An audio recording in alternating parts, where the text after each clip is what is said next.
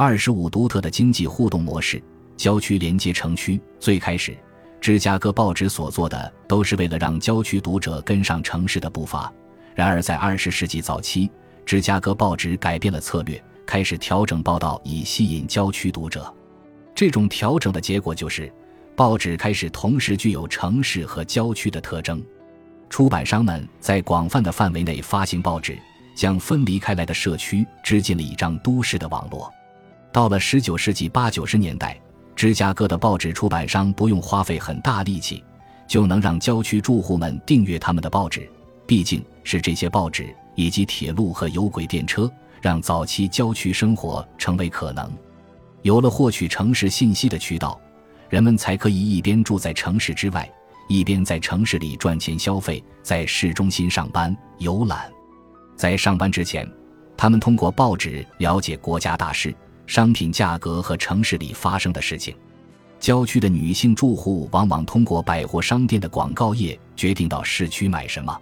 他们也可以寻找提供送货服务的商店，因为郊区商店的衣服和家居用品库存都很有限，有些甚至完全没有库存。郊区的住户们还会浏览城市的娱乐广告，看看有没有可以周末观看的歌舞杂耍或是音乐会什么的。一些郊区也发行了自己的报纸，可每周寥寥几篇的报道完全无法与都市报刊丰富的每日资讯相提并论。许多郊区住户认为城市报纸对于每天的生活实在太重要了，于是他们便订了两份一样的报纸，每天早上送来后，丈夫拿一份在路上读，妻子留一份在家里读。为了使报道能够覆盖到这些新的地区。芝加哥报纸的出版商们把记者派往郊区住户们会经过的地方，这就意味着这些报纸覆盖的新闻北至湖景区和埃文斯顿，西至格罗斯戴尔和莫顿公园，南至海德公园。在芝加哥论坛报的本地新闻常规专栏“城市”下面印上了一个郊区专栏，报道郊区的礼拜日布道、俱乐部会议或者新建的学校。十九世纪八十年代的。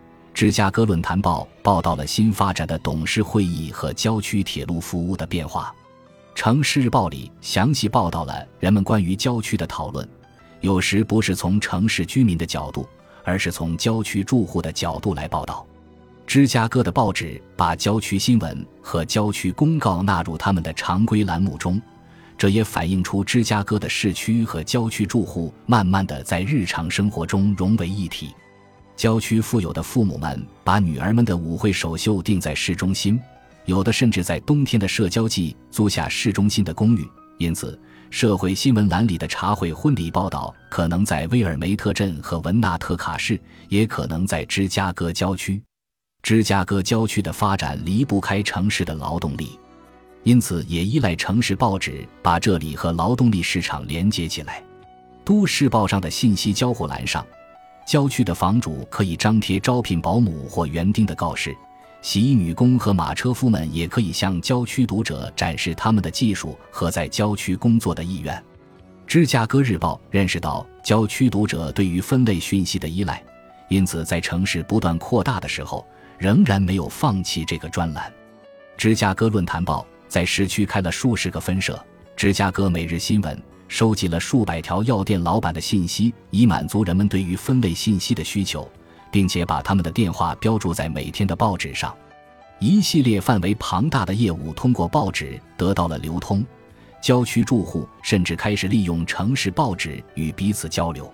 比如，埃文斯顿的一个水管工想在附近找活干，南区的牙医想要吸引当地患者，或是奥斯汀的超市老板想要发展业务。他们都会在芝加哥报纸的分类栏目里投放广告。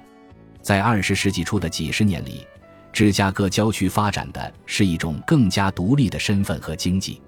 在十九世纪八十年代，芝加哥兼并了许多土地，小镇，尤其是富裕的小镇，逐渐重视他们在芝加哥城市服务中的独立性与独特性。郊区开始建设独立的教育体系，政府以及市政公用事业。随着原先的小商店旁建起了办公楼、银行以及大型商场的分店，郊区的经济也得到了发展。在这样的变动中，芝加哥报纸也不得不更加努力，以保证不与郊区生活脱节。而努力的方式各有不同。芝加哥每日新闻决定专注于报道都市新闻，并开始针对都市读者选择广告。芝加哥美国人报同样将报道的重点集中在城市范围内。芝加哥先驱报扩大了其覆盖范围，尤其照顾郊区住户的兴趣关注点。芝加哥论坛报将全能的都市报定为目标，同时服务于市区和郊区读者。一九二五年，该报的郊区订阅量达到了十万零四千六百六十一份，约占市内总发行量的四分之一。各大报纸出版商们为了吸引偏远住宅区和郊区的客户，可谓费尽心思。对于这些客户，他们收取与城市客户同样的价钱，提供同样的配送选择。这也就意味着芝加哥人在搬到郊区的时候，不必担心新闻质量或是传递速度会受到影响。芝加哥论坛报流通部门的负责人花了几百万美元找到送货马车、火车、卡车和送货员，就是为了把报纸送到郊区的报摊和各家客户的家门口。报纸向送货员支付额外的费用，以便向遥远的用户提供送报服务。为了维护自己为城市地区所有居民提供可靠新闻来源的良好形象，有时还会面临订阅量大幅减少的损失。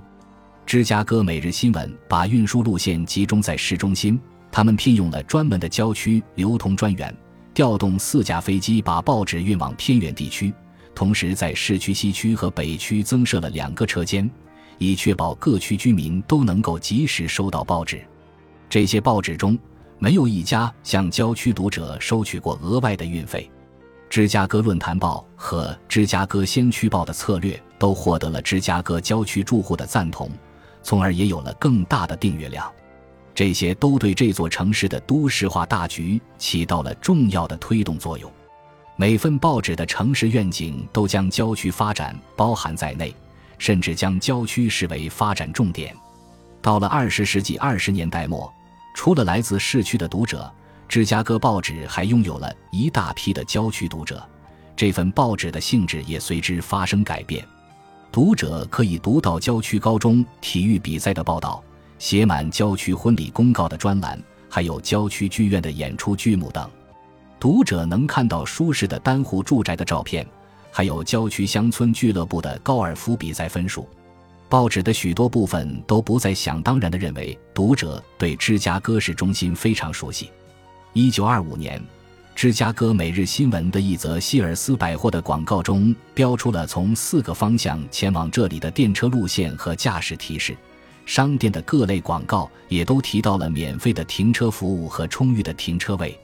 一九二九年的芝加哥每日新闻里，针对那些对于市中心购物的日常嘈杂感到不适应或是厌倦的读者，皮茨菲尔德大厦的商铺在广告中承诺，仍然是在卢普区。你可以感受到悠闲购物的愉悦，而不用忍受那份喧哗与嘈杂。在吸引郊区读者的过程中，报纸编辑和广告商们在市区的报纸里也融入了郊区读者的期待、口味以及价值观。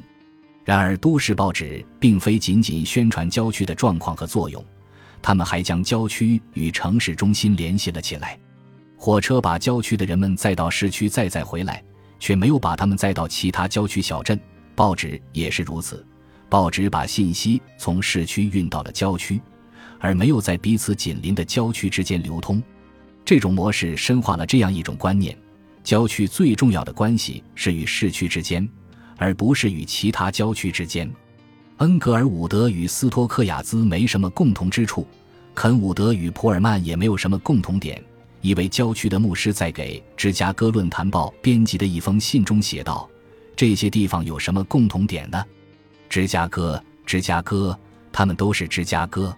报纸推进了郊区与芝加哥市区之间的交流，却没有顾及郊区与郊区之间的互动，因而造就了完全以市区为中心的都市地区。郊区发展，城市因此而繁荣。本集播放完毕，感谢您的收听，喜欢请订阅加关注。主页有更多精彩内容。